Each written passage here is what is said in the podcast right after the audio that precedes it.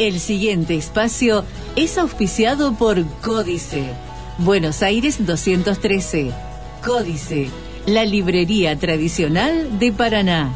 Hablar de libros es hablar de Códice.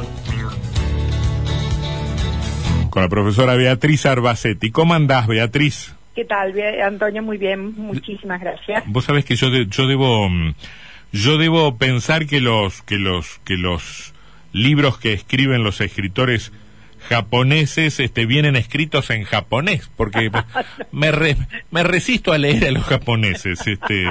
No, te puedo asegurar que no, mm. si no tampoco yo lo podría leer, pero mm. eh, es una mm, literatura en general em, con la cual nosotros no tenemos demasiado contacto y hay algunas joyas este, valiosas. Bueno, lo más, lo más conocido es Murakami, ¿no? Eh, bueno, yo diría más contemporáneo, más claro, no, sí, sí. pero entre los más relevantes, por lo menos para mí, estarían eh, Yukio Mishima y Kawabata. Mm. Eh, nosotros en algún momento... ¿Tiene premios Nobel de literatura a Japón?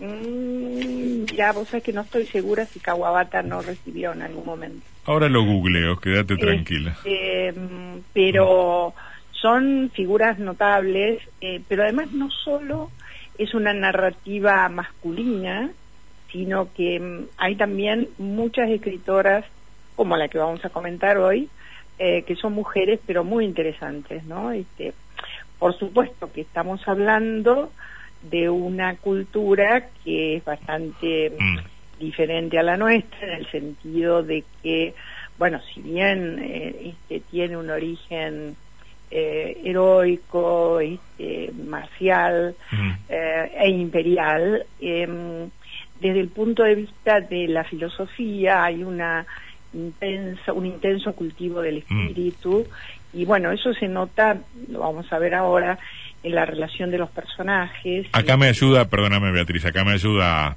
Wikipedia y efectivamente Kawabata fue Premio Nobel de Literatura en 1968. Exacto, mm. sí, ya era grande, sí, sí.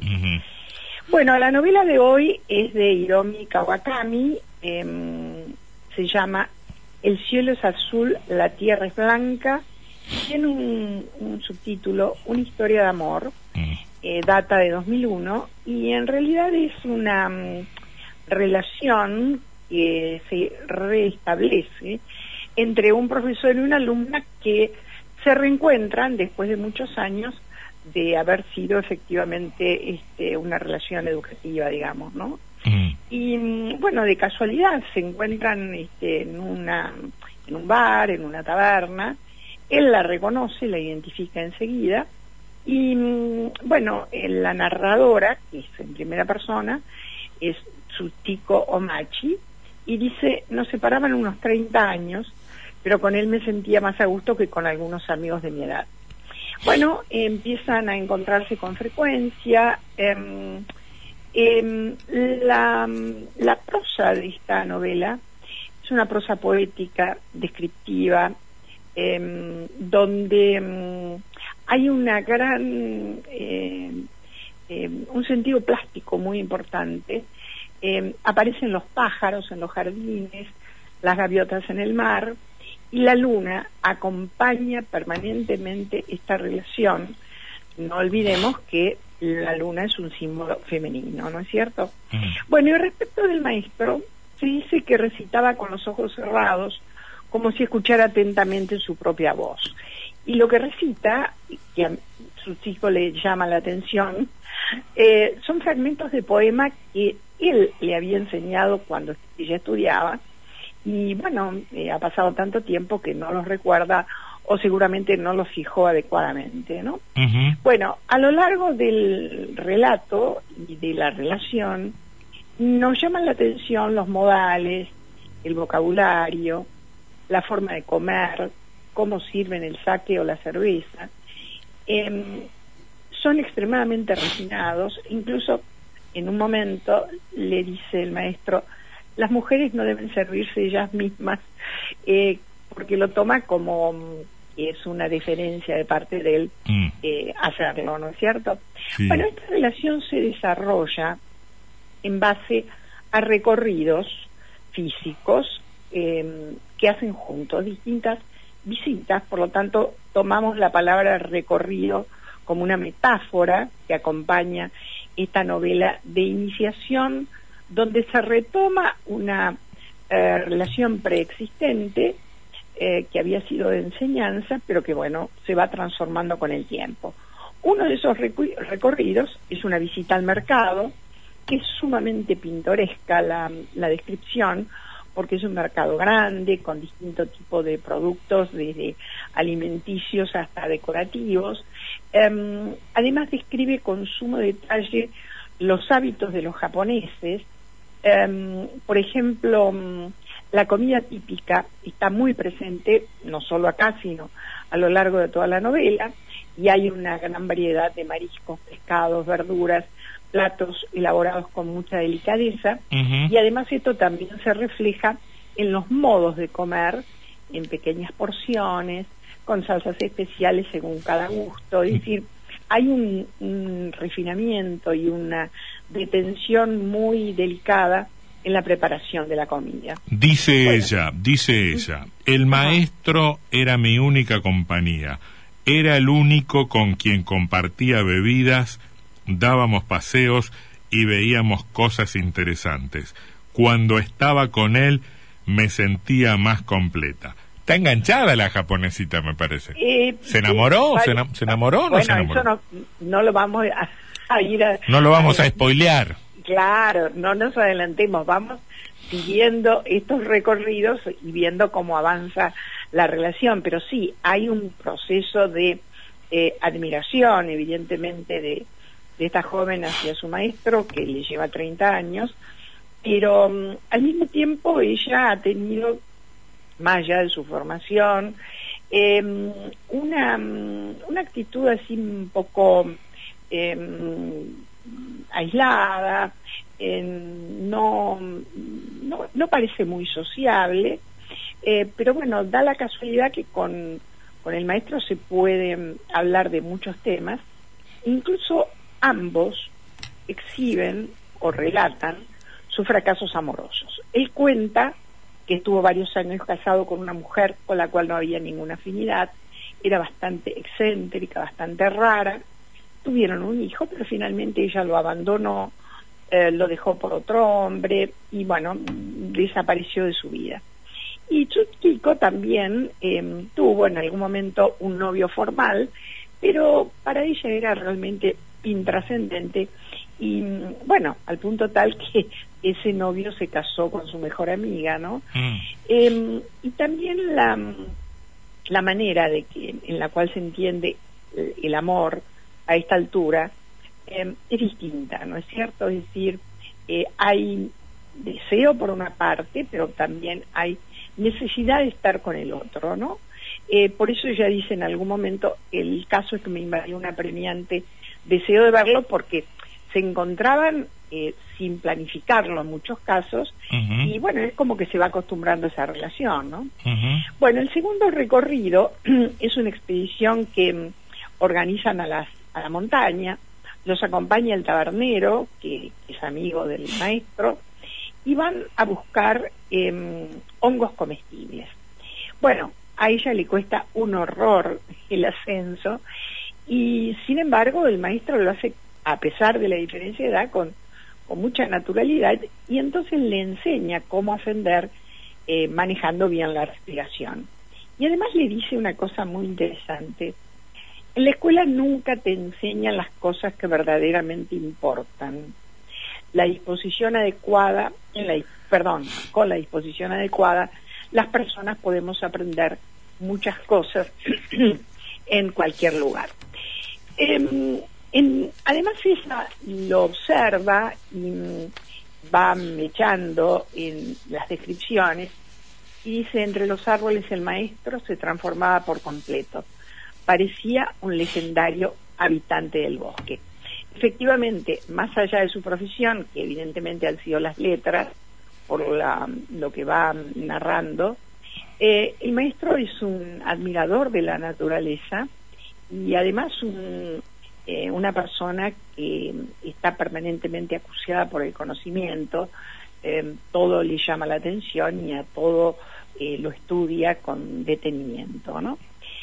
En, cambio, ella habla un poco más de sí misma y mm, de la relación familiar que tiene bastante deteriorada. Em, señala, mi, mi familia no me presionaba como antes para que me casara, pues ya tiene 39 años, y no obstante eso, bueno, va a visitar a la madre, pero dice comía sin hablar, quizá porque no teníamos nada que decirnos. Mi madre y yo teníamos caracteres parecidos, esperamos en silencio el regreso de mi hermano y su familia, evitando que nuestras miradas se cruzaran. Em, y más adelante, ella misma dice, estaba convencida de que el amor y yo no estábamos hechos el uno para el otro. Y recuerda a la amiga que se casó con su novio y al mismo tiempo hace una reflexión significativa. Estaba por cumplir los 40 y me comportaba como una niña. Mm. Es decir, que, mm, bueno, por eso en este estado de cosas es que eh, avanza su simpatía hacia el maestro, eh, a pesar de que mm, no se ven con la regularidad eh, que vamos a ver más adelante. Un día se encuentran en la calle y él le explica qué es el karma. Le dice una cosa muy interesante porque esto tiene que ver con la filosofía oriental, ¿no? No tiene nada que ver con el destino, sino con la reencarnación.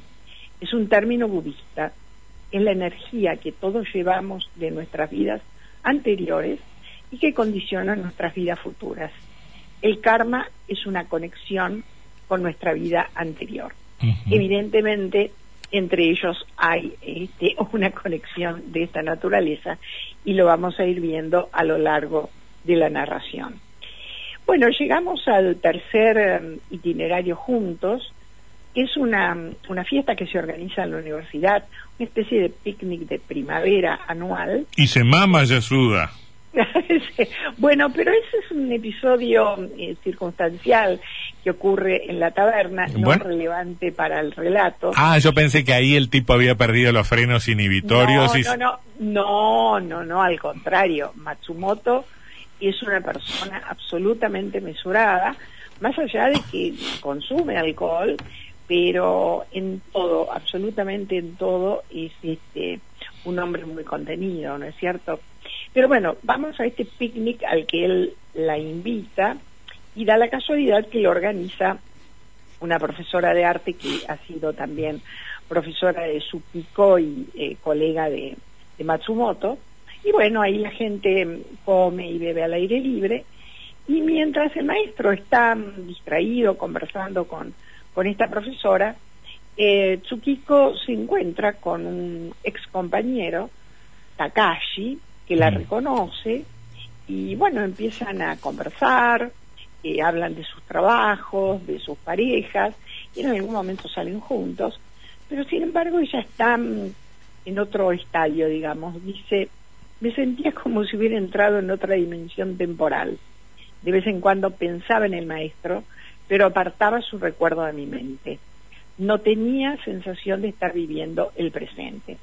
En ese momento, probablemente em, la, la charla con la profesora hace que ella se sienta un poco abandonada, tal vez celosa.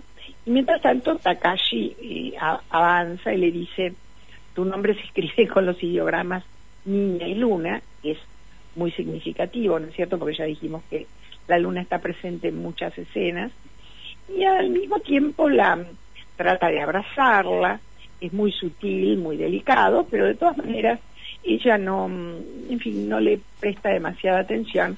Dice, me sentía como una marioneta que él manejaba a su antojo. Es decir, definitivamente no tiene interés, más allá de que Takashi, eh, una vez que ha concluido la, eh, el picnic, que están este, reintegrándose al lugar donde se realizó, em, la besa y le confiesa que estuvo siempre enamorado de ella, pero bueno, ella lo rechaza porque no, en fin, no lo atrae, no, la atrae y en realidad está pensando en el maestro, indefectiblemente, ¿no? Te propongo que dejemos, te propongo que dejemos ahí, este, mm, Beatriz, este, estamos ahí promediando, promediando, el cielo es azul, la tierra es blanca, el, el profe 30 años mayor ya está perdiendo la cabeza y ella no te creas. Ah, bueno, a, mí, a, mí, me da la sensación de que, el, de que el profe está perdiendo la cabeza y que ella lo histeriquea un poquito. Me da la, me da la sensación. bueno, estás haciendo una versión occidentalizada. y bueno, ¿qué querés que haga?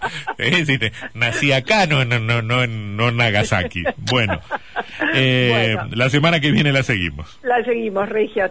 Un beso, chau, chau. Gracias. Este espacio fue auspiciado por Códice, Buenos Aires 213. Códice, la librería tradicional de Paraná. Hablar de libros es hablar de Códice.